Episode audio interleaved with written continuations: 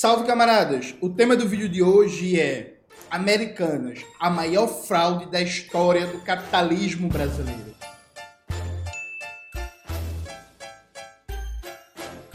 Antes de começar propriamente o tema do vídeo do canal, quero muito agradecer a você que ajuda a manter e melhorar nosso canal a partir do Apoia-se. Seu apoio é fundamental para a gente continuar o nosso trabalho. Note, estava na semana passada né, navegando pela internet e aí vi a notícia que os donos das americanas vai ter um processo de reestruturação da empresa e eles vão voltar a controlar como se não tivesse acontecido, né? Então, Jorge Paulo Lema, o Beto Sucupira e o Teles vão voltar a controlar as americanas como se fosse nada. A maior fraude da história do capitalismo independente brasileiro 40 bilhões de fraude contábil por baixo, por baixo, milhares de trabalhadores e trabalhadoras das americanas afetados, milhares de pequenos e médios fornecedores afetados, milhares de pequenos e médios acionistas afetados e nada acontece feijoada, né? O que mostra o poder da burguesia dos bilionários. Atenção, gente, é a burguês, viu? Bilionário, dono dos meios de produção. Não é você que tem um Renault Clio você não tem um PlayStation 5, eu sou burguês. Não, pô. Não, gente que é bilionário, gente que manda, gente que pega o telefone e liga pro ministro do STF, liga pro ministro do Executivo, e liga pro presidente da Câmara, pro presidente do Senado, para não sei o quê, e manda. E molda as instituições de acordo com seus interesses, né? Que tá ali manobrando o poder nas sombras e às vezes nem tanto nas sombras, né? Essa galera conseguiu se livrar. Eu acompanhei durante um ano todo casos americanas e eu não gravei nenhum vídeo no canal porque eu julguei que a cobertura que o ICL estava fazendo estava muito boa, tá ligado? Eu acompanhei a cobertura do ICL sobre o caso do Eduardo Moreira e, sei lá, você colocar no YouTube ICL, das americanas, tem uma porrada de vídeo. O Eduardo Moreira fez uma cobertura ótima sobre o tema, falando inclusive da relação dos bandidos, que é isso, bandido, né? Dos bandidos que fraudaram as americanas, causando um prejuízo para milhares de pessoas, o envolvimento deles com a privatização da Eletrobras, né? O envolvimento, inclusive, desses bandidos, principalmente do Jorge Paulo Lema com o MEC. O Jorge Paulo Lema manda no MEC, né? Tem um vídeo no canal aí sobre o tema, bota na tela, Maxwell. Então os caras cometeram a maior fraude da história do capitalismo brasileiro e continuam mandando no MEC, continuam com controle da Eletrobras e nada aconteceu até agora, né? Então eu julguei que a cobertura do ICL estava boa, que eu não precisava gravar um vídeo direto e também acompanhei bastante a cobertura do Ciro Gomes, né? O Ciro Gomes, na newsletter dele, no boletim de notícias, falou muito sobre o tema, abordou de maneira muito boa também. Eu tenho muito mais concordância, inclusive, com a abordagem do Eduardo Moreira do que da, da do Ciro Gomes, né? mas ambos conseguiram dar atenção, dar constância. Porque, veja, debater um tema, ajudar que ele tenha visibilidade, não é falar uma vez na vida e Sara morreu, não, viu? É ficar debatendo, é ficar falando, é ficar agitando, é não deixar esquecer. Aí quando eu vi essa notícia que os caras vão voltar a controlar as americanas como um, se nada tivesse acontecido, eu fiz assim, meu irmão, vou gravar um vídeo no final de ano para dar minha modesta e humilde contribuição, né, para o tema não morrer, não perder visibilidade, fazer uma homenagem também à cobertura do Eduardo Moreira e do Ciro Gomes, que tiveram um papel importante em levantar essa temática que é central na luta de classes nesse 2023, né? Então vamos aqui fazer um reactzinho rápido, rápido do Ciro e do Eduardo Moreira. Selecionei dois vídeos de cada um para a gente acompanhar aqui. Vamos lá. Por quê? Porque a mídia sumiu. E como é que não podia sumir? Não pode sumir por duas razões. Uma particular do assunto e a outra geral. Particular do assunto. Deixa eu dar os números para vocês aqui que estão todos na newsletter. Veja bem. As lojas americanas é, é o maior escândalo, o maior estelionato, a maior fraude da história do capitalismo brasileiro. E olha que o capitalismo brasileiro é caracterizado pelo escândalo e pela roubalheira. Pois bem, este é o maior da história e é um dos maiores do mundo. Eu sou um cara viajado, sei como é que as vidas é. Conheço os números da mais extensa crise do, da história do capitalismo mundial, que é a crise de 2008 em, em, torno de, em termos de valores, não é? embora a crise de 29 tenha sido mais extensa, mais explosiva, mas é, essa crise. Pois bem, se você pegar os valores envolvidos na crise de 2008 nos Estados Unidos, o escândalo das americanas está ali no top 10, está entre os 10 maiores. Sabe por quê? Pelo valor. Sabe qual é o valor? 40 bilhões com B de bola de reais.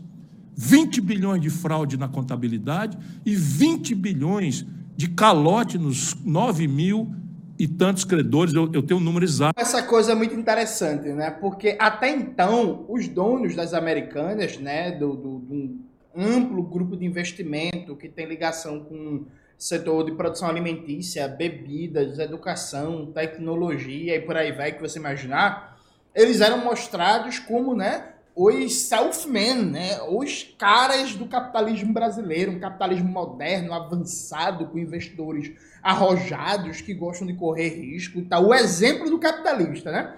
Aí vem cá, peraí, peraí, peraí, peraí, peraí. peraí. Como diria o Ciro Gomes, né? Pera um pouquinho, pera um pouquinho. Aí os caras são os pica da galáxia da administração, os CEO, né? Os CEO, foda. E aí tem uma fraude de bilhões na contabilidade da empresa, eles não sabiam não, né? Sabia não, né? Sabia de nada, né? Ele sabia quem sabia era eu, né? Quem sabia era Cook, que jogava no Náutico, né? Era Cook que sabia. É eu, Carlinhos Bala. De Carlinhos Bala. Para prova. Carlinhos Bala que fez o gol ali contra na final da Copa do Brasil. Vai trabalhando o Luciano Henrique, tentou o passe, a posição é boa! Porque Deus mandou uma mensagem para ele. Quem sabia era Carlinhos Bala, quem sabia era eu. Peraí, né, gente? Tipo assim, na moral, na moralzinha mesmo. E aí, claro, né, gente? Não dá para esperar nada da mídia burguesa, né? Assim, a mídia burguesa deveria é, ir para cima, deveria questionar, deveria ridicularizar, deveria fazer as perguntas básicas. Mas, claro, a mídia burguesa toda na mão dos bancos, né? A função principal deles é reproduzir o programa da burguesia e garantir o interesse imediato das instituições financeiras que controlam. O chamado jornalismo econômico hoje é todo controlado por bancos. Todo, todo controlado por bancos. Então, a Exame, a Valor, todos os sites especializados que você imaginar estão todos nas mãos dos bancos. Então, os caras eles conseguiram completar o ciclo, né? porque eles compram deputados e partidos, controlam o lobby no Congresso, né? controlam o lobby no Congresso, é, pautam o debate na TV aberta, na rádio, no chamado jornalismo econômico especializado, nas universidades, infestado de ortodoxia, de liberalismo. Então, assim, é tudo dominado, né? Os partidos políticos da ordem, a mídia burguesa, as universidades e o discurso oficial é tudo é corte, é austeridade, é déficit zero, é custo Brasil, é corte, é austeridade, privatiza, privatiza, custo Brasil, reforma administrativa, vamos lá, vamos lá. Sim, é uma. Não, vocês aí que gostam. Totalitarismo, vocês gostam desse debate? Totalitarismo, pronto. Hoje a gente vive um totalitarismo do liberalismo econômico que está em cima de tudo e por cima de todos e que é muito difícil você conseguir achar espaço esses grandes meios para circulação de opinião contra-hegemônica, né? Na newsletter, porque eu, eu, eu caprichei, sabe, eu li mais de 190 páginas de relatórios para entender a fraude, explicá-la e identificar os caminhos que certamente poderiam, se houver uma repercussão maior, depende de você, tirar as autoridades do caminho. A primeira é a CVM. Eu li o depoimento do presidente da CVM do Lula agora. É chocante. O cara passou uma hora ou duas horas falando nada. Sabe esse tratamento cortês, correto, afim com a lei que a, a, população tem nas delegacias de polícia? Ou chega, chega lá nos empurrões, no safanão, na tortura, etc, etc, delegacias de polícia fora? Pois bem, Nada disso foi parecido. O cara ali falando da presunção de inocência, a asseguração do interlocutório, vamos apurar, estamos apurando. Então, zero adjetivo, nada e nenhuma providência foi tomada. Então, a primeira razão é que o tamanho do escândalo é esse: 40 bilhões de buraco, quase 10 mil credores lesados vão à falência. Dependendo das manipulações que, eles, que os grandões estão fazendo, na Justiça do Rio de Janeiro, na, na, na, na, recuperação judicial, já cheia de incidentes esquisitos que caracterizam pouca respeito à lei, à decência, sabe, tráfico de influência, está tudo ali. É absolutamente chocante a conduta mafiosa dos envolvidos no assunto. Pois bem, são quase 10 mil credores que, se ficarem para trás na lista de, de pagamento, não vão receber nada e vão quebrar. Pois bem, 10 mil credores, 150 mil acionistas minoritários. 150 mil acionistas minoritários, considerando. Esse ponto, gente, é muito importante. Veja, tem um vídeo no canal que é corrupção. Esse vídeo fez até um, um bom sucesso na época que eu lancei. Que eu faço debate, que é esse negócio, ah, a corrupção nasce da base, você fura fila.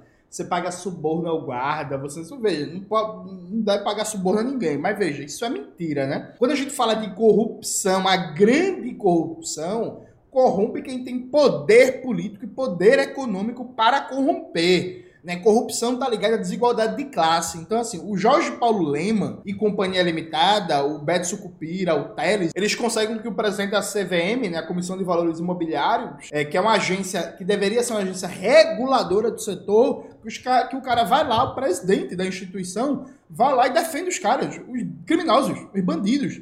Então, assim, você consegue, você, se você der uma fraude bilionária, primeiro assim, você não consegue dar uma fraude bilionária porque você não é bilionário. Você consegue você dar uma fraude bilionária, você consegue controlar o que vai ser dito pelo órgão que deveria lhe regular, pela mídia burguesa, pelos deputados, pelos senadores. Então, desculpa, você não consegue praticar esse tipo de corrupção, não, porque você não tem poder para praticá-lo. Então, o grau de corrupção no Brasil está ligado diretamente à desigualdade de renda, riqueza e patrimônio, e, consequentemente, de poder político, que possibilita que algumas pessoas, algumas poucas pessoas, alguns bilionários, moldem a dinâmica institucional do país a seu bel prazer e nada acontece feijoada. Então, corrupção é questão de poder político. Nunca esqueça disso. Inclusive, esse vai ser um dos capítulos do novo livro meu que está em produção, O Brasil tem Futuro, um guia político para a Revolução Brasileira. Vai ter um debate sobre como as esquerdas brasileiras abandonaram um discurso realmente crítico e radical sobre a temática da corrupção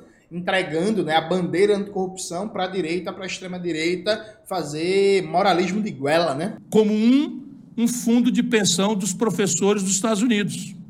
Considerando um acionista minoritário, um fundo de pensão que tem 30 mil, 40 mil, 50 mil. Nós estamos falando aí, ainda contando, de muitas, centenas de milhares de pessoas lesadas. Quando o escândalo na véspera do escândalo explodir, essa gente tinha botado sua pequena poupança numa ação que valia 33 reais quase. Quando acabou, essa ação estava valendo menos de dois reais. Percebe? E aí nós mostramos isso. Então está lesado o consumidor, está lesado o credor, está lesado o acionista minoritário, está lesado o mercado de capitais. Essa é a ordem pública no assunto. E a nossa newsletter explica. O mercado de capitais é o mercado que mais importante que existe no mundo hoje. Especialmente no Brasil, onde o juro é inviável, esse mercado de capitais funciona assim. Em vez de você deixar o seu dinheiro na caderneta de poupança sem produzir um pão, sem gerar um emprego, o, o poupador médio americano, o poupador, poupador, poupador médio ou pequeno da Europa, bota o seu, a sua poupança no mercado de capitais. E o seu dinheiro vai financiar a expansão da economia real a indústria, o comércio, os serviços. Então, gente, é aí que eu tenho uma discordância muito grande com o Ciro Gomes, né? É, eu acho que o Ciro Gomes, ele embora seja um, um pensador da economia heterodoxo, desenvolvimentista, o Ciro Gomes, na hora de pensar a relação poupança e investimento, ao meu ver, ele tem uma perspectiva ortodoxa que está equivocada. Ele acha que existe um protagonismo da poupança como elemento ex ante do investimento e não então tem que ter uma poupança para investir. Então o Ciro tende a associar muito, por exemplo, o papel do, da poupança no nível de investimento de formação bruta de capital. Tem uma discordância sobre isso. Eu acho que não é assim que funciona. Eu acho que esse diagnóstico errado, inclusive, está na base da proposta de reforma tributária do Ciro, né? De reforma tributária, não, desculpa, gente, de reforma previdenciária em que o Ciro pensa uma dinâmica de uma nova previdência dentro de uma lógica de fundo de pensão como base fundamental para poupança alavancando o grau de investimento em formação bruta de capital. O tema desse vídeo não é esse, né? Só pontuando essa discordância e tal. Eu acho que não é aí que a coruja dorme. Eu acho que o, o que o Ciro pensa como papel da poupança, na verdade, é papel do crédito. Mas enfim, isso é debate para outro momento, né? É debate, inclusive, para a gente até ter uma.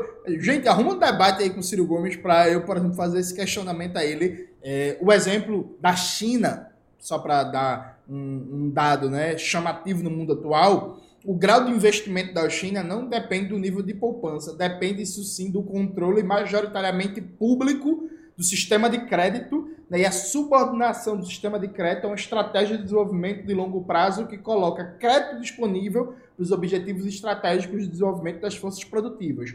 Mas isso é debate para outro momento. Isso não tira o mérito que o Ciro Gomes teve né, de acompanhar muito de perto essa questão das americanas. A inovação tecnológica e o lucro remunera o, o, o, o poupador mais do que o juro da caderneta de poupança, por exemplo. E isso é o que explica a pujança das economias. É o financiamento que não está obrigado a garantia, que não está obrigado a coisa. Mas para isso funcionar tem que ter confiança.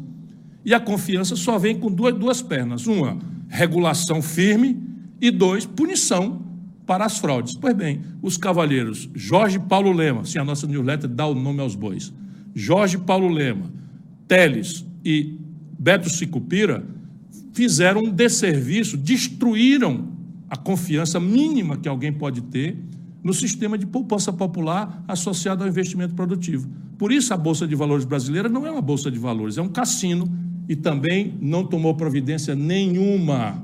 Por quê? Porque a nossa newsletter levanta, lê lá, você vai ver, você vai ficar chocado. Deixa eu só terminar essa, essa, essa coisa aqui. A nossa newsletter mostra o seguinte, que a partir de novembro de 2021, essa fraude começou em 2015. A partir de novembro de 2021, novembro de 2021, os três donos, Teles, Cicupira e, e, e, e, e Lema, começaram a sair fora, começaram a sair de fininho, vendendo ações, mudando, fazendo uma fusão, o que é uma indicação clara de que eles estavam sentindo que o negócio ia papocar, que ia explodir, papocar é como a gente fala explodir aqui no Ceará, e eles queriam fazer o que estão fazendo hoje, fazer de conta que bilhões, de 40 bilhões de fraude aconteceram na empresa deles, sem eles saberem. É que nem o Lula, o Lula nunca sabe de nada. E agora, meu povo, vamos ver né, a fala, a contribuição do Eduardo Moreira, selecionei esse trecho aqui curto, rápido para a gente ver como é que o Eduardo Moreira explica a questão. Deixa eu dar uma aumentada aqui. Bilionários, né? O Jorge Paulo Lema, o Marcel Teles e o Beto Sicupira, eles foram beneficiados direto do começo ao fim dessa fraude. Porque qual que é o grande esquema dessa fraude, gente? O, do, do, duas principais maneiras que as pessoas se beneficiam. Primeiro, inflando o preço da ação. Que quando você infla o preço da ação, vamos supor o seguinte: a gente tem uma, a gente tem uma padaria. Tá? A gente tem uma padaria. Se a padaria, é, a gente precisa de 50 mil reais, a gente está precisando de 50 mil reais para investir na padaria. Se a padaria vale 200 mil reais, eu preciso abrir mão de um quarto da padaria só, de um quarto da padaria, para poder captar esses 50 mil reais. Então eu vendo um quarto da padaria em torno de 50 mil reais. Só que se a padaria vale 500 mil reais, eu só preciso abrir mão de 10% da padaria para captar os mesmos 50 mil reais. Então, o acionista, o dono do negócio, quando ele infla o preço da ação, ele abre mão de menos menos do que ele tem para poder trazer a mesma quantidade de dinheiro. Então, diretamente esses caras foram beneficiados porque inflaram o preço da ação. É claro, isso qualquer pessoa não precisa entender de investimento, precisa entender de ação. Se o... Gente, veja, isso que a Eduardo Moreira está falando é quase que um esquema de pirâmide. Porque imagine, né? Você frauda os resultados contábeis da empresa. Você diz que a empresa deu um lucro 40% maior do que na verdade ela deu. Isso vai fazer com que o preço das ações da empresa dispare. Com o preço das ações disparando, você tem mais investidores com mais investidores, né? Você consegue continuar pagando, distribuindo lucros e dividendos e tal, apresentar uma espécie de, ó, a empresa está muito saudável financeiramente, a empresa está muito bem e tal, e você vai fazer um esquema pirâmide, pô. Vai fraudando, fraudando, fraudando, fraudando, e aquela falta de caixa, né, porque você está fraudando os resultados financeiros da empresa, é compensado no imediato com uma entrada crescente de novos investidores, de novos acionistas, né? Que estão ali colocando seu dinheiro, porque inclusive os bancos, os fundos de investimento, os, os orientadores de investimento estão dizendo assim, meu irmão, compre ações das americanas que ali é lucro garantido, pô. Ali tá bem demais, tá crescendo, o retorno é certo e por aí vai. Então assim, meu irmão, é um esquema pirâmide. Na moral, deixa eu dizer uma, uma parada para vocês. Esses caras são bandidos. O Max vai ficar puto, vai dizer que não é pra eu falar isso não, porque eu posso ser processado. Mas esses caras são bandido, bandido, mafioso, mafioso, bandido. Esse é o bandido de verdade, pô. É os caras que é bandido, que fudeu a vida de milhares de trabalhadores e trabalhadoras da Americana, que fudeu a vida do pequeno investidor, daquele que comprou ações nas americanas, achando que, pô, vou comprar uma ação aqui, vou ter um retornozinho, vou comprar um carro depois, vou fazer uma viagem, vou reformar minha casa, vou pagar o estudo do meu filho, da minha filha, sabe? lascou, fudeu milhares de pequenos fornecedores, aí os caras prejudica trabalhador, prejudica pequeno investidor, prejudica pequeno e médio fornecedor, bandido da pior qualidade, não acontece nada com eles, aí não acontece nada com esses bandidos, porque é isso, repito, eles são bandidos, aí os caras promovem a maior fraude da história do capitalismo brasileiro, continua mandando no Mac, porque o Jorge Paulo Lema manda no Mac, bota de novo, Maxwell, o vídeo na tela, por favor. Então os caras promovem a maior fraude da história do capitalismo. A privatização da Eletrobras é um negócio escandaloso, cheio de irregularidades, cheio de mal feito, e continua mandando a Eletrobras. Bandido de verdade é esse, é bandido burguês é bandido que rouba, é bandido que faz que as pessoas se matem porque tem desespero, porque leva as pessoas à falência, ao desemprego. Então, galera, tem sua vida destruída, morre, se lasca e os caras estão aí. Estão aí, bem e tal. E daqui a dois anos, ou até menos, vão voltar a desfilar, a ser considerado exemplo de empresário, exemplo de investidor. Não é porque ele faz caridade, que ele faz filantropia, tá ligado? mas é bandido. Isso que é bandido de verdade, tá ligado? Esse que é o bandido que você. Esse bandido você deveria ter medo. Porque não é bandido de esquina. Ah, bandido de esquina te rouba um celular. Beleza, bandido de esquina te rouba um celular. Esse bandido te rouba muito, muito dinheiro. O bandido de esquina pode ser que seja pego, pode ser que pegue o celular de volta. Agora, vai tentar pegar o dinheiro que o Lema, do Sucupira e o Teles te roubaram? Vai tentar pegar de volta para ver se tu consegue? Esse é o bandido de verdade. O cara não colocou uma fraude de 50 bilhões no balanço, durante esse período todo a ação ficou valendo mais do que ela valia. E eles são os beneficiários diretos, os donos da empresa, os três maiores donos da empresa. Essa é a primeira coisa. E a segunda coisa é o seguinte: eles, com essa empresa que demonstrava uma capacidade que eles não tinham financeira, eles captavam muita dívida e pegavam dinheiro emprestado, dinheiro emprestado, dinheiro emprestado.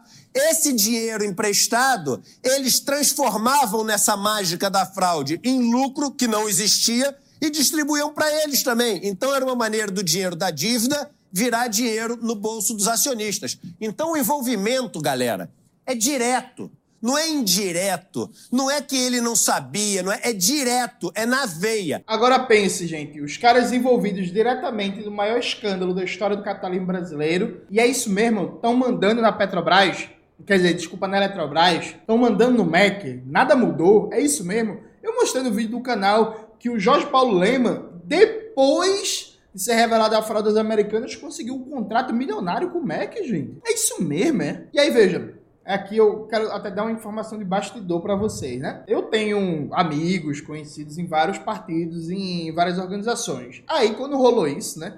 Eu liguei para um amigo meu, que é dirigente do PT, aqui de um estado do Nordeste, que eu não vou falar qual é o estado, porque isso aí pode ficar. Enfim, a galera pode tentar ligar os pontos e descobrir quem é. Falei assim, Fulano, na moral, e agora o bagulho da Eletrobras? Agora dá pra ir pra cima, né? Porque, porra, os caras que assumiram o controle da Eletrobras na privatização do governo Bolsonaro estão diretamente envolvidos na maior fraude da história do capitalismo brasileiro. Não é possível. Inclusive, quando a fraude estourou, na época, o BTG Pactual, o Bradesco, estava puto com os caras, porque levou parte do prejuízo, né? Então dava até para, entre aspas, criar uma frente única para fuder o Lema e Companhia Limitada, né? Que tinha até uns banqueiros meio puto. E aí depois banqueiro não estão mais puto, porque o governo federal, o Estado brasileiro, assumiu a dívida com os banqueiros. Então, o lema ganha, os banqueiros grandes não perdem nada, e você, pequeno e médio fornecedor, você, pequeno e médio investidor, é que se lascou. Pois bem, eu liguei pra esse amigo. Ele, não, Jones, mas porra, a correlação de forças é foda. Porque tu sabe que o presidente da Comissão de Valores Mobiliários, ele, ele ele é autônomo, não sei o que e tal. Veja, gente, como é que é o, o, processo, essas agências reguladoras? A presidência indica e o Senado aprova. O Senado, dominado por lobby, lobby de agronegócio, lobby de plano de saúde, lobby de monopólio estrangeiro, de mineradora, de não sei o que, há de fato uma pressão muito grande para cada setor ter como presidente da agência reguladora alguém dócil aos seus interesses. Isso é um fato. É um fato que a presidência da República não decide sozinha quem é o presidente, por exemplo, da Comissão que vai investigar o Lema, o Teles e o Sucupira. Agora, pelo amor de Deus, né, gente? É uma falta de criatividade institucional que é o seguinte, vamos lá. Vamos lá. Se o presidente da República vem a público e diz que o trabalho da comissão é equivocado, que está protegendo os autores da fraude, que é um trabalho sob suspeição, e o presidente da República solicita a renúncia do presidente da Comissão de Valores Imobiliários. O que, que acontece no Brasil, gente? Pelo amor de Deus, há um pêndulo aqui. É um pêndulo, uma hora é um formalismo jurídico extremo, outra hora a suposta análise de correlação de forças. Então funciona assim. O presidente, pela lei de autonomia do Banco Central, o presidente tem prerrogativa de exigir a denúncia do presidente do Banco Central, que pode ser aprovada ou não pelo Senado. Aí, nesse caso, vamos esquecer a prerrogativa jurídica e vamos dizer assim, mas não tem correlação de força. Beleza.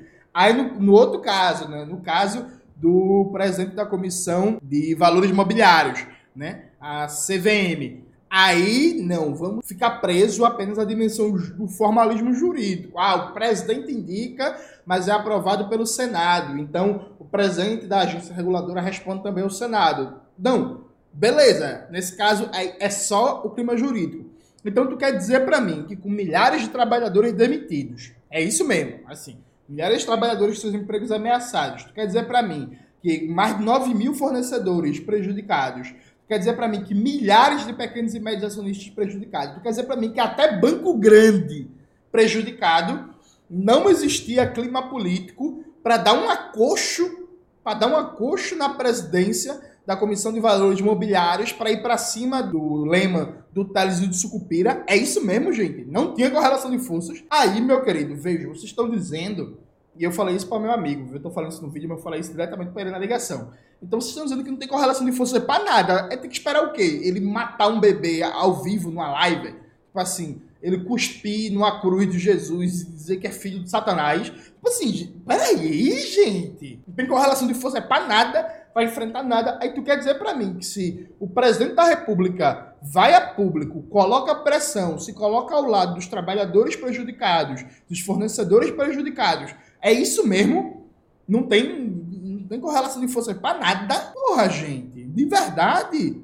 Sabe? É inacreditável, porra. É inacreditável. É inacreditável como se justifica no Brasil todo tipo de inação. E a galera fala que é conjuntura, né, que é análise. Mas que análise é essa? A, quais, quais, são os elementos que sustentam? Ah, ele tem muita força para abafar. Não tem força para abafar na mídia, de fato. De fato. Mas será que ele ia conseguir abafar com o presidente entrando diretamente na jogada, de verdade, tipo assim, porra, gente, não dá, né? O caso das americanas, em resumo, foi mais uma oportunidade perdida em 2023.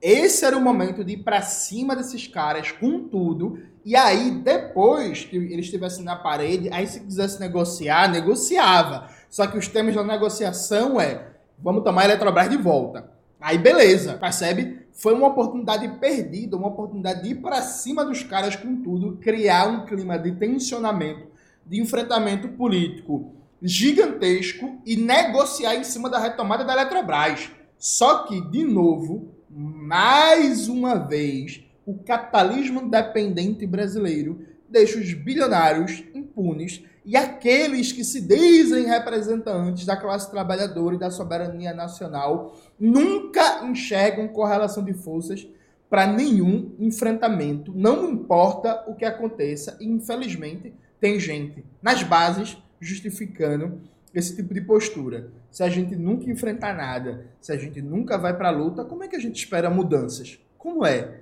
Vamos pensar essa resposta para essa pergunta desse final de 2023. É isso, galera. Espero que vocês tenham gostado do vídeo de hoje do canal. Não se esqueça de se inscrever no canal, ativar o sininho, curtir esse vídeo, compartilhar tudo isso que vocês já sabem. Um beijo e até a próxima.